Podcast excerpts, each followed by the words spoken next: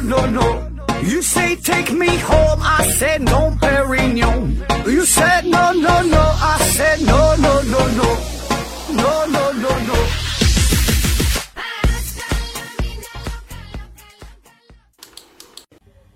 拼命探索，不计后果。欢迎您收听思考盒子。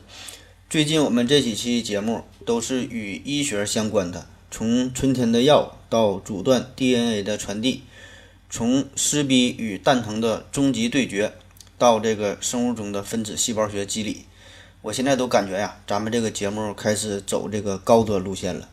关于医学这个话题，有一个很根本、很基础的问题，就是如何评价一种药物到底有没有效果。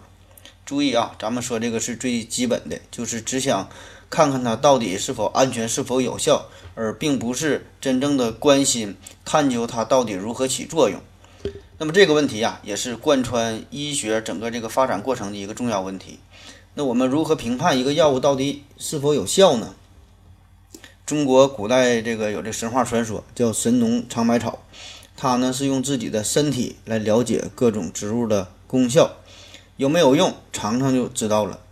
但是显然哈，这种简单的尝试既危险又不能有代表性。那说到这个药物，对这个药物的监控，谁最严格呢？现在来说，当属是美国的 FDA 了，全称呢叫美国食品药品监督管理局。那它严在哪儿？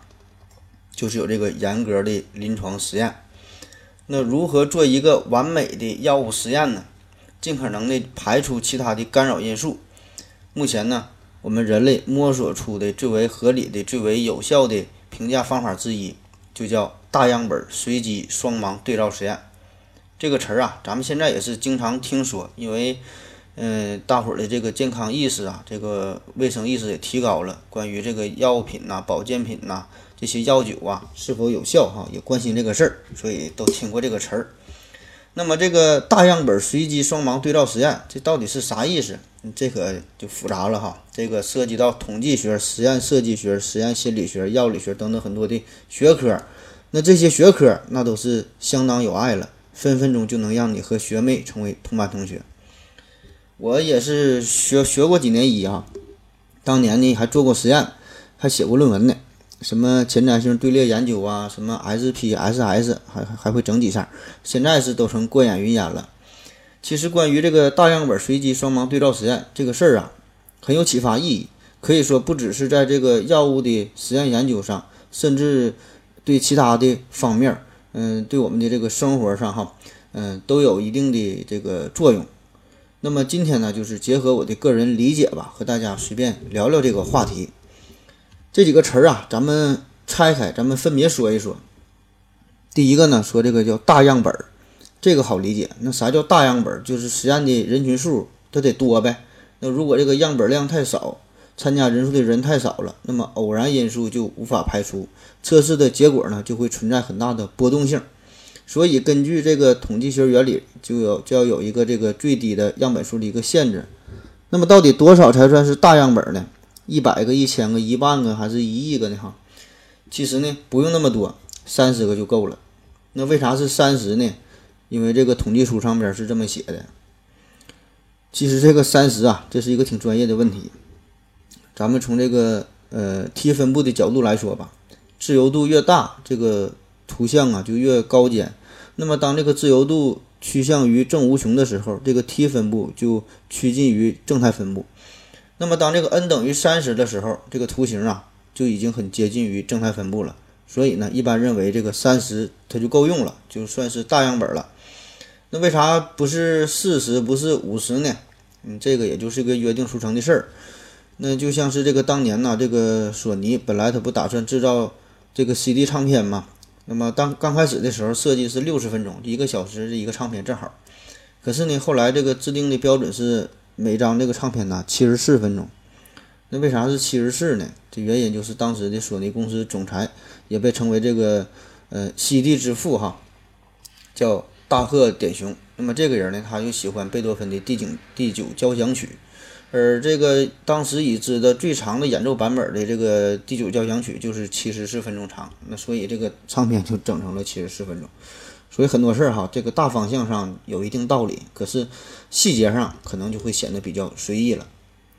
关于统计学这个事儿，那么这是在这个计算机发明很久之前就有了，大伙儿呢就学会了统计啊，就计算呐，就分析这个规律，找这找这个呃一些具体的数字的这个情况哈。那么统计就要面对着大量大量的数据，那那个时候计算基本靠手。那我不知道大家上学时候是否用过这个三角函数对照表，就没有计算器嘛，就算什么这个 sin、cos 这个值啊，都得自己翻开对照表，自己查，自自己算。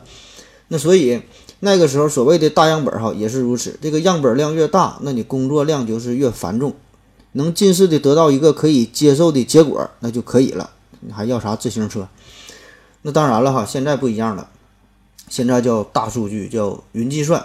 无论是数据的收集能力呀，这个计算能力呀，呃，各种什么这个问题的处理处理能力啊，还是这个模型的复杂度，都不知道高到哪里去了。那我们可能会单纯的想，从这个实验的安全性和这个有效性来考虑的话，这个临床实验的目的呢，就是运用统计学的方法，将这个有限的观察结果外推到其他人群。所以这个样本量越大的话，那么一类错误和二类错误，就是这个假阳性率和这个假阴性率啊，那就越少呗。参与实验的人数越多，那么我们得到的结果就越准确、越有代表性。这个事儿啊倒是不假，但是你，从这个药物研发的角度来说，不仅呢要考虑到药物的安全性和有效性，也要考虑药物的成本和时效性。你这个样本量太大了，那必然呢花费就更多，研发的周期也就更长，那自然的这个药药品的这个成本呢也就越高。那么这一切哈，最后呢都会体现在这个药品的价格上，那么自然呢也就会转嫁给这个消费者身上了。所以啊，这就涉及到一个把握度的问题，把握度也叫呃检验效能。那通俗的讲，就是用最少的钱能把这个事儿能凑合办明白，那就行了。另外，再由于一些原因，就是比如有一些疾病啊，本身它就十分的罕见，罕见病，比如说有这个白化病。肢端肥大症这些呢，还算是我们听过的一些这个十分少见的这个疾病。那么有一些疾病，可能呢这个发病率啊达到了百万分之一，那么一般的医生都没听过。那么对于这些疾病，显然呢就无法进行大样本的这个分析研究了。你本身这个病例就少，那就算你研究出来这个药，也没有几个人买，它也不挣钱呢。那么对于这个这类药物的研发，这个药啊就叫做孤儿药，就是孤儿啊。那么因为这个。罕见病啊，这个人群非常少嘛，这个市场需求非常小，这研发成本高，所以呢，自然就是很少有这个制药企业会关注这类药品的研发。可以不夸张的说哈，这个目前呢，我国对于孤儿药的这个研发呀，基本还处于一片空白。罕见病患者的这个治疗药物啊，基本还得是依靠国外的进口，那么结果就造成了这个许多罕见病患者呀，只能选择昂贵的进口药，甚至是这个无药可用。截至二零一五年，这个 FDA 批准的孤儿药大概呢也就只有四百多种而已。关于大样本这个事儿，引发我另外一个思考呢，就是归纳法。这个归纳法啊，这也是我们认知世界的重要的方法之一。嗯，就是从特殊到一般，从研究一部分的性质，然后呢推广到这个全部。那对于大样本的研究啊，也是如此。可是呢，从这个理论上来讲啊，归纳法本身呢有着一个。严重的缺陷就是说，就算你看到了这个一万个、这个一亿个这个白天鹅，也不能证明所有的天鹅它一定都是白的。多数情况下呀，我们呢，呃，不可能的做这个完全归纳推理，就是说的把这个研究对象啊全部都这个看一遍。就比如说你买苹果吧，你不可能把每个苹果都尝一口看它甜不甜；你买火柴，你不可能把每个火柴都划一下看它着不着。那对于这个药物研究这个样本量来说，更是如此。那除了我前面提到的经费与时间成本这些问题，还与这个疾病与药物的这个特殊性质有关。那现在这个药品市场啊，也是越来越国际化，很多这个跨国公司也是把这个眼光啊瞄向了这个全世界的市场人群。但是呢，各个国家各个种族对于这个药物的反应是否会有差异呢？哈，这些啊都是我们要考虑的问题。好了，歇一会儿。我要跟正南去尿尿，你要不要一起去啊？我也要去。哎，风姐，我要跟正南、阿呆一起去尿尿，你要不要一起去啊？好了，喝了口水回来，咱们继续说下一个关键词叫随机。这个事儿啊也好理解，随机嘛，那就能让这个结果啊公平点儿。那比如这个班级拔河比赛，不可能十个大胖子一伙儿，十个小瘦子一伙儿，那没法比了。实验分组的时候啊，也必须随机，以避免人为因素或者是固有的特征的干扰，造成统计结果偏离真实状况。这样呢才能有可比性。那经过这个随机化处理后，样本间的这个变异在各个处理水平上就会进行随机的分布，这样得到的实验结果的差异就可以归于不同处理的影响了。具体的，嗯，又包括两方面内容，一个是呢叫随机抽样，一个呢叫做随机分组。随机的精髓呀，不仅是防止已知的人为因素对结果的干扰，也是呢防止未知的因素的干扰。注意哈，这里边还有一个未知因素的干扰。那既然是未知，怎么还能避免呢？举个例子，一个实验开始的时候呢，我们这个知道哈，这个比如说血压、血糖、体重等等，有 n 个因素会对这个结果呢产生影响。那我们也可以不用随机的方法，就是人为的把这个患者分成两组，那就像是赛龙舟比赛一样，就是人为的根据体重进行分组。那么这样呢，同样也可以保证这 n 个因素在两组间进行平均分配，具有可比性。那此时呢，我们是根据已知的因素进行分配了。那么似乎呢，这这样呢也可以得到一个很公平的实验结果。然而，然而哈，过了多年以后，我们突然的就发现患者的年龄，那么这个因素也会对这个结果啊产生影响。那么这个时候你就发现，当初这两组，呃，这个分配啊就没有可比性了，因为没考虑到这个年龄的问题。而如果当初使用随机分配的这个方法，那么呢就可以避免这个年龄产生的这个差异，消除年龄上的差异了。那么这个两组呢就有可比性了。下一个关键词叫对照。那我们之前说了大样本嘛，这是说是涉及到我们认知世界的方法之一，叫归纳法。而这个对照这个方法就涉及到我们认知世界的另外一个重要方法了，就叫演绎法，也叫演绎推理。就是从一般到特殊，所有的人都会死。苏格拉底是人，所以呢，苏格拉底必然会死。这个演绎推理要研究的就是前提和这个结论之间的必然联系。那长久以来啊，我们都习惯性的认为，就是连续相伴发生的两件事呢，会存在着因果关系。而且呢，前边一个呢就是原因，后边呢一个就是结果。打雷要下雨，下雨要打伞。那这种习惯性的推理呢，在大部分时间呢是起作用的，甚至呢，多数情况下可以说都是对的。那人们对待药物疗效的观察呀，也有着类似的经历，就是让患者呢吃下某种药物，然后呢观察它是否有效。那如果有效，如果痊愈了，那就认为这个药挺好哈，好使，大伙儿就都吃。这呢就是传统医学的阶段。可是呢，慢慢人们就发现了，这个人体呀有着非常强大的，呃，这个机体的自我修复的功能。就是说，有些疾病无需你刻意的治疗，它就能治愈，就是自动痊愈哈，自动恢复。就比如说水痘，比如说感冒，那么这种情况下，医生所进行的药物和这和这个治疗啊，那就是有点多此一举了，那就无用功。那么要是不比的话，咱还真以为是这个大夫把这个病看好的，实际上跟大夫一毛钱关系没有。那么所以这个疾病的这种自限性，就使得人们对于药物和这个疗法，嗯，就有了更深入的思考，就得更谨慎的对待了。那到底怎么区别是治好的呢？还这个这个病还是这个病治自己好的呢？咱现在不流行一句话吗，叫没有对比就没有伤害。那所谓的伤害，就是让我们更清楚的看到了事情的真相，最后就是知道真相的我眼泪掉下来。这个药物的研究啊，更是如此。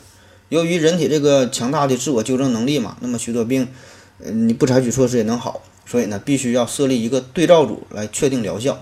我现在就正在。呃，研究一种药哈，叫保证生男孩丸，就是吃了我这个药，保证就能生男孩，八千八百八十八一粒儿，一粒儿见效，无效给你全额退款。那现在我就通过这个统计啊，总有效率呢已经达到了百分之五十。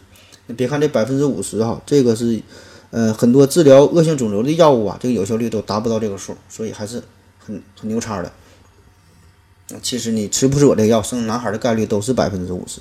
所以你得对照一下嘛。一七四七年，这个英国的林德医生为了寻找治疗严重威胁海员健康的坏血病的方法，他呢就把这个呃，患病的十二名船员呢，分成了六组，每组呢两个人，分别呢让他们吃这个苹果汁儿、呃橘子、柠檬、这个海水、醋，还有硫酸制剂，还有这个呃肉豆蔻，就吃这些不同的东西。那么结果就是用这个橘子和柠檬这一组啊，这个这个病人很快呢就康复了，而其他组呢都无效。之后呢，这个橘子和柠檬就成为了航海必备的水果。所以，我们看哈，这个林德医生他的高明之处呢，就在于他没有沿用，呃，以往的那种治疗前后病人的自身对照，也就是自己和自己比。因为你自己和自己比啊，没有什么代表性，有的时候可能自己是好了。他呢是采用了这种比较科学的、同时进行的并行对照的实验方法，就这种横向的比较，大家伙之间比。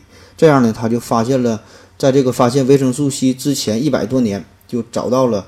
治疗维生素 C 缺乏的一个正确有效的方法，那也就是在这段时期，英国的哲学家休谟就指出了，我们从来没有亲身体验或亲眼证实过因果联系关系本身，我们看到的永远都是两个相继发生的现象，所以这个一切因果关系啊都是值得怀疑的。他就看啥都都不相信，看啥怀疑啥，所以这个公鸡它叫与不叫，太阳啊照样升起。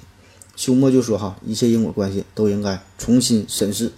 那也就是在这段时期，准确的说是一七八九年，这个时候，这个呃法国巴黎学派以这个皮埃尔·路易为代表的医生掀起了一次医学革命。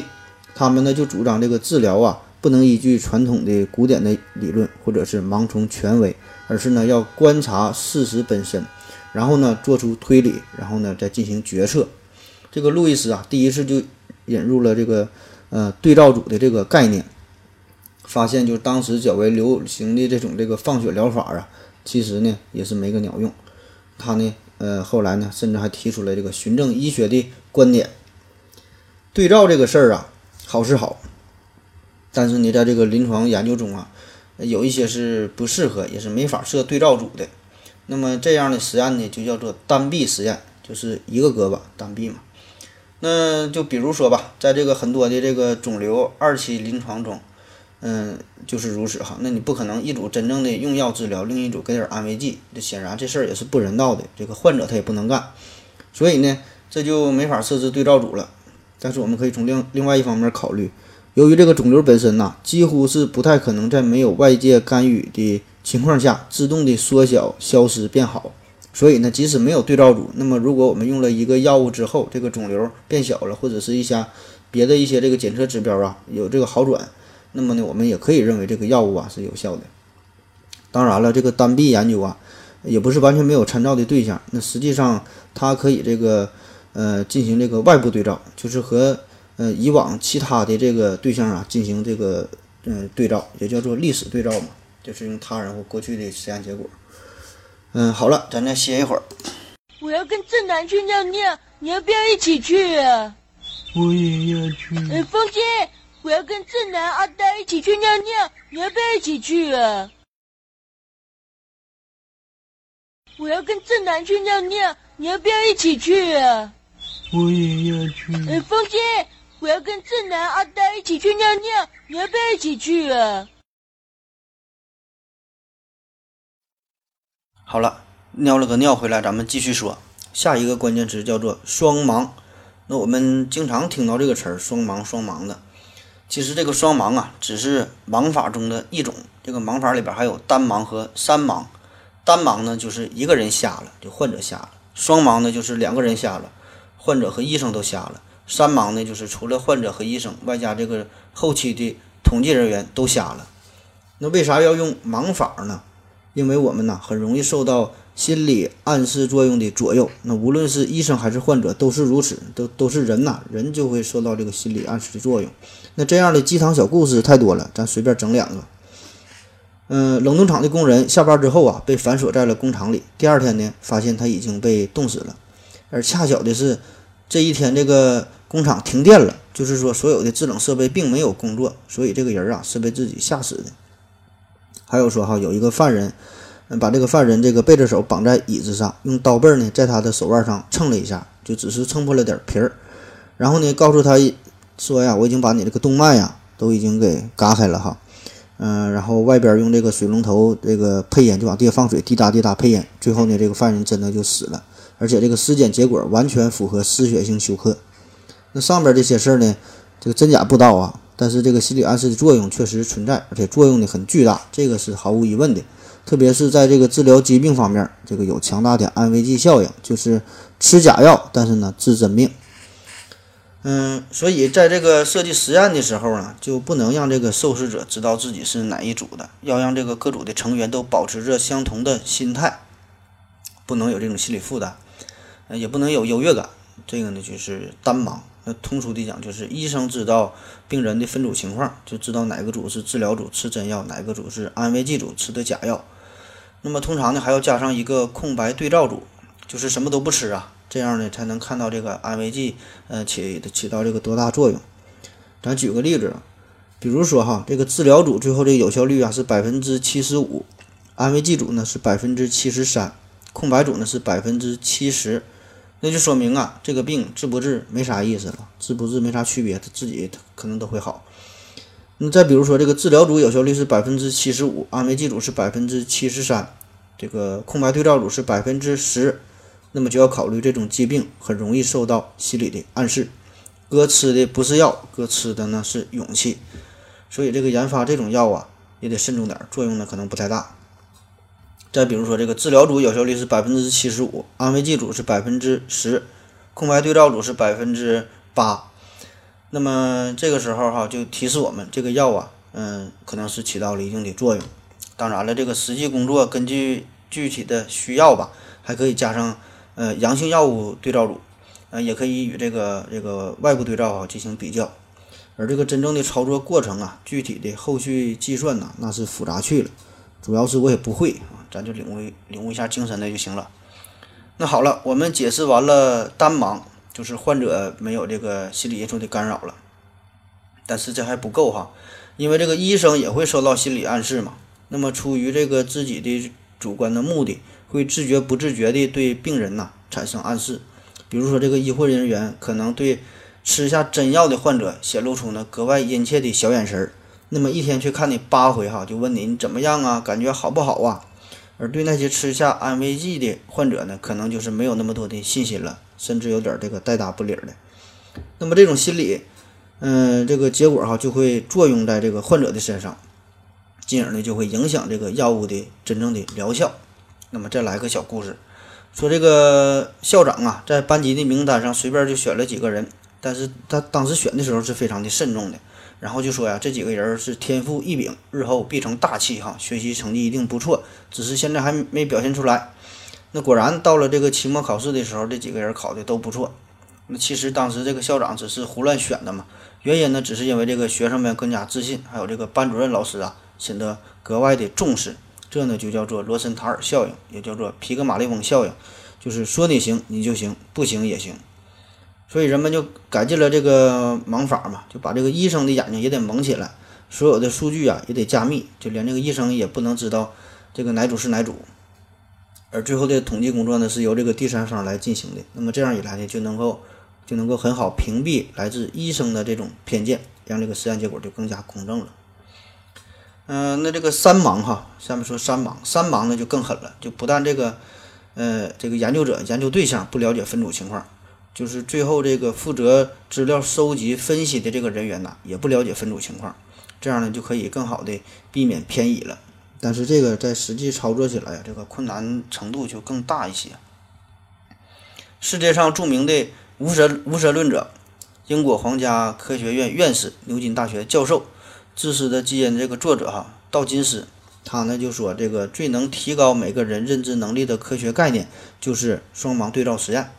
如果所有学校，呃都教学生如何做双盲对照实验，我们的认知方法和能力将会在以下几方面得到提高。有五个方面哈。第一个方面是不从零星的嗯译文中去归纳普遍化的结论。第二个就是就是能够学会怎样评估一个。貌似很重要的结果，其实呢，可能只是一个偶然发生的可能性。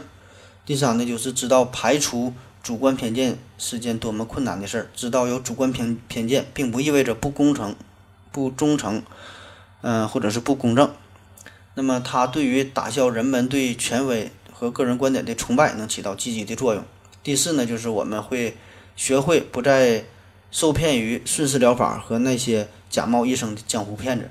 第五呢，就是我们能够学会更广泛的使用批判性和怀疑的思维的习惯，它呢不仅会提高我们的认知能力，说不定还能拯救世界。当然了哈，这些话到底是不是他说的，我现在暂时是高度的怀疑，感觉这有点像咱们流行的什么鲁迅说呀、莫言说呀、白岩白岩松说哈，这这这种风格。但反正说的挺有道理吧，所以就是跟大家伙分享一下。嗯，那好了，我们说完这几个关键词，叫大样本随机双盲对照实验。嗯，现在很多时候啊，还得一般还得加上叫嗯大规模多中心，也就是大样本随机双盲对照多中心实验。那啥叫多中心呢？就是指由一个单位的主要研究者总负责，然后呢多个单位的研究者进行合作，按照同一个实验的方案，同时呢进行的这种临床实验。那么这么做的好处就是可以在较短的时间内收集所需要的病例数，就是病人可以很快的呃收集够数嘛，这人就够多。然然后呢，这个收集的范围，这个病例啊也是很广泛。那么这样得出的这个临床实验的结果啊，对这个未来的应用啊就有更好的指导意义哈，更有代表性。咱们常说嘛，这个不管黑猫白猫，能治好病就是好猫。但是由于偶然性、治愈性、人体的差异。以及这个安慰剂的效应等等吧，很多的因素，嗯，这些都是存在着这个干扰我们的这个结果。那么要想判断一个药是不是真正的有效，也并不是一件简单的事儿。那我们今天介绍的这个大样本随机双盲对照实验，可以说是目前解决这个问题最好的方法之一。那也有说没有之一的，就说这个是最好的方法。但客观的说吧，这个这个。这个研究哈，这个方法也是存在的一些缺陷性，嗯，也不可能所有的这个医学实验呢，药物的研发都是完全按照这个标准来进行。就比如说这个成本高的事儿、周期长的事儿，嗯，它这些呢就是解决不了日益增长的临床问题。再比如说这个样本量的问题呀，嗯，实验中的私访啊、跳组的问题呀，这个道德伦理的考量啊，还有这个实验的时候，咱是能做到严格的控制，但是你，在现实中就临床上的用药啊。依从性可能有时会很差，他就不吃了或者忘了吃了，不想吃。反正就是实验设计吧，这个事儿啊，是一个统计学上一个永恒的问题，总有一些呢你考虑不到的，呃，这个因素在里边会起到这个这个有一个干扰的作用。嗯，我看到网网上有很多的帖子啊，就是关于这个大样本随机双盲对照实验，就是把这个捧的有点过过高了，有点捧上天了。嗯，就感觉有点要捧杀的节奏，似乎就是所有的研究、所有的药物哈，嗯，都得用这种方法才行。那不用这种方法，不用这个金标准进行检测，那那就假的，那就骗子，那就不能信。其实啊，在这个临床上还有其他很多种的这个临床研究的类型。那么这些方法对于日益增长的这个其他的临床问题、其他的这个这个研究啊，也都是同样的重要。所以这个大样本随机双盲对照实验。它不是唯一的哈，也不是说的最好的。我想在未来可能还有其他更好的方式。那么医学发展到今天，咱们讲究叫循证医学嘛，就是要遵循证据。那么传统医学呢，就是以这个经验医学为主，就是根据临床经验、临床资料啊，对这个疾病的基础认识的一个理解来诊治病人。但是呢，咱现在说这个循证医学，也并不是说这个循证医学就一定比这个经验医学高明。也不是说想完全取代这个经验医经验医学哈，不是说就是取代了这个临床技能啊、临床经验呐、临床资料啊、医学专业的知识，只是说这个循证医学更强调于任何医疗决策都应该建立在这个科学研究的证据基础之上。那么有一些小样本的、没有对照组的、没有这个不做随机的，甚至是一些个案，那么这些事儿。甚至说是一些专家的意见哈，个人的经验、个人的感觉，这对于我们治疗啊，同样也是有指导意义。因为这个医学，我感觉就是这样。那么今天节目差不多了哈，说了半天，大家听到这可能会产生一个问题，就是那这个中医中药有没有这种做这个大样本随机双盲对照实验的呢？结果又是如何呢？是否通过了实验呢？敬请继续关注我们的节目。然后我的私人微信号是思考盒子的拼音，思思考考呵呵知知知，欢迎加我的私人微信，然后呢我拉你入群，嗯，然后咱们大家呢一起讨论，谢谢大家，再见。